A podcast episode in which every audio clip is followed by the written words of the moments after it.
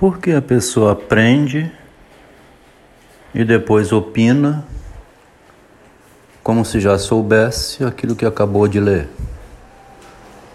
Por que, que tem essa atitude? Uma atitude estranha, né? Porque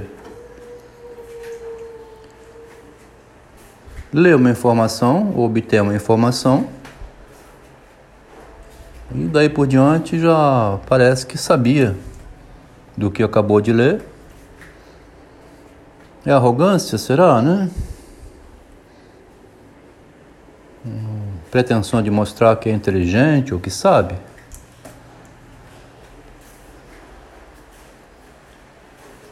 Bom, deixar essa pergunta aí porque não importa muito. Hein? O que importa é que a própria criança toma essa sacada de si mesma em torno dos cinco anos. Quando se fecha uma imagem para ela, uma imagem fecha, né? Aquele fechamento da imagem, eu, né? Seria o eu. Então sou eu. Eu tenho que enfrentar o mundo. Uma historinha de um menininho adotivo, que já foi dito em outros áudios, que ajuda muito nesse ponto, porque através de um livro didático, pretendeu-se ensinar ao menino quem ele era antes dele saber. Tinha linguagem, tinha as historinhas, o pai acostumado a brincar com o filho de esconde-esconde, né?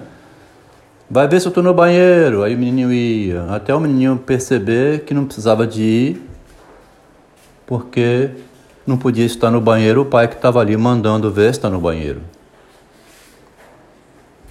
A criança tinha essa sacada, né? mas tinha ainda uma relação de dominação total a partir do pai e alguma confiança devido ao que o Freud chama de amor de transferência, né? O pai protege o filho, né?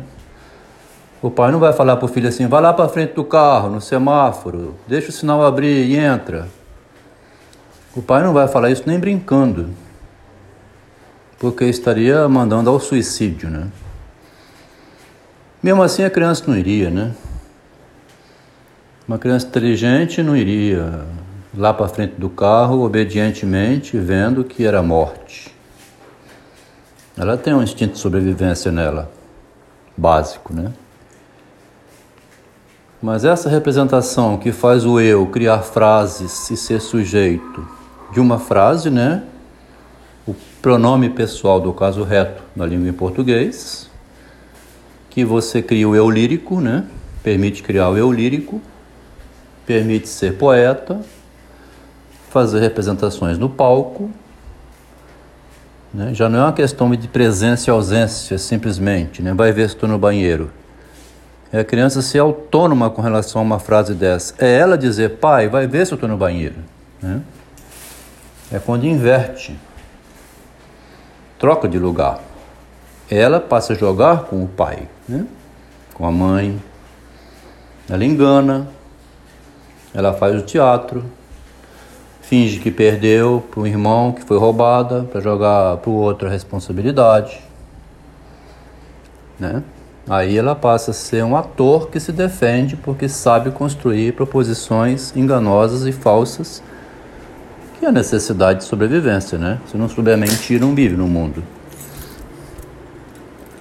É um paradoxo, né? Mas é obrigado a saber enganar e não acreditar no outro e fazer um jogo com o outro. Isso vem de Homero, né, no Cavalo de Troia, que dá um presente. A única maneira dele vencer os troianos, no mito, né? O Homero está ensinando o uso da linguagem, né, para a humanidade. É tão antigo quanto Homero, né? O Machado explorou isso muito bem num diálogo de Guiomar com a baronesa, uma jovem de 17 anos deixou isso registrado, né, por escrito, né? Precisamos dominar o outro pelo lado de dentro. né? Você entra pelo lado de dentro, vence as defesas do outro. E ela também fala a respeito, é, sobre isso a respeito de si mesma. Deixa escrito isso. É preciso eu saber dar o giro por dentro de mim mesma para aparecer lá fora da maneira como não sou descoberta. Escreve isso. Que não é novidade nenhuma para ninguém, né? No filme A Origem, né? Outro exemplo, né? Tinha uns quatro aqui já, né? De Homero, de Amon e a Luva, dessa jovem, e um filme mais recente chamado A Origem, que tem um diálogo em que diz que uma ideia é um vírus que, se você incutir na cabeça da pessoa, ela vai defender aquela ideia até a morte. E uma maneira de conseguir incutir a ideia na mente de alguém é pela transmissão do vírus do amor, da confiança e da crença, que também vem historicamente com a ideia de Cristo e religião, né, que vem depois dos gregos. Vê que interessante esse processo aqui. Começou com a ideia de que você lê um texto e já se comporta como se soubesse o que já sabia antes o que acabou de ler,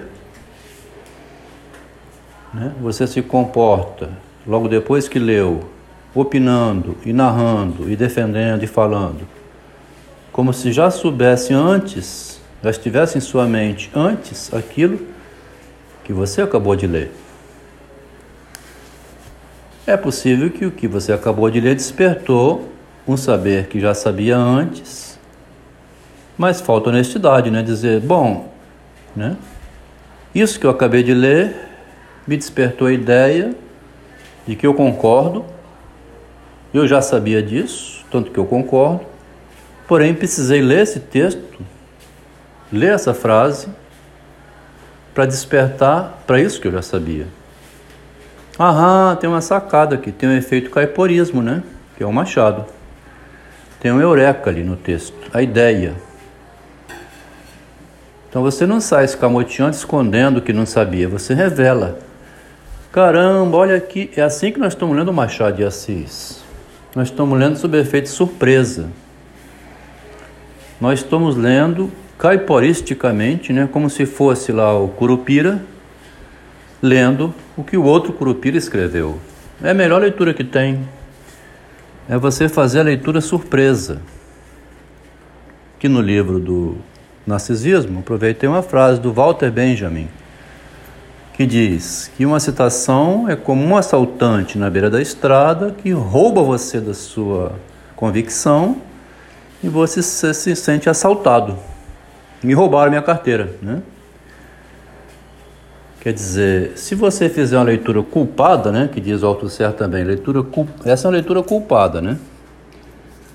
A leitura culpada é aquela leitura em que você se acusa que já sabe aquilo que acabou de ler, mas não, não, não mente parecendo que já sabia. Você sabe que já sabe o que acabou de ler, tanto é que ficou surpreso mas você anuncia essa surpresa, reconhece, né?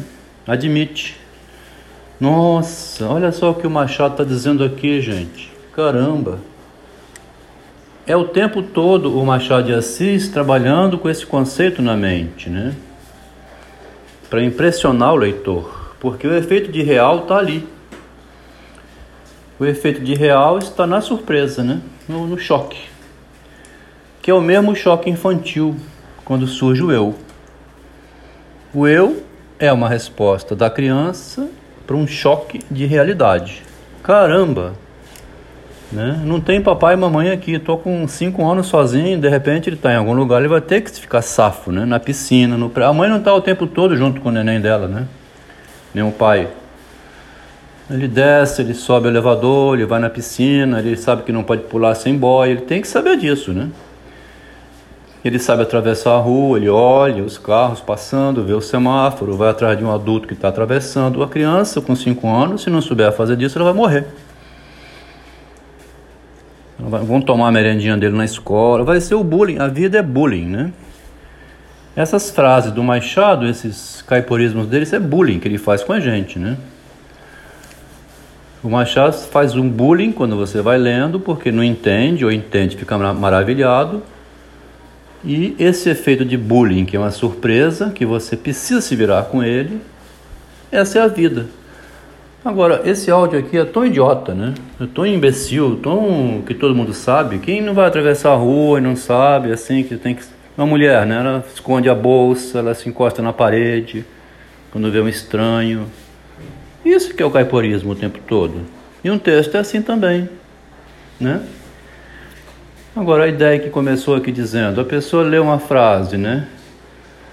E já se comporta como se já soubesse, é como se alguém soubesse que vai ser assaltado aí na frente. Teria que perguntar: se você já sabia do que você leu, então você também já sabe quando você vai ser assaltado, né? Roubado o celular, a bolsa, estupro. O eu teria que ficar em cima dessa posição de dúvida é a posição mais honesta e sincera que tem. É, eu não sabia, fiquei surpreso com isso que eu li, não acredito que eu já sabia disso, né? Mas eu fui despertado aqui agora lendo. Que impressionante. Isso é o que o Machado de Assis escreveu, ensinou, mas ele não é lido dessa maneira.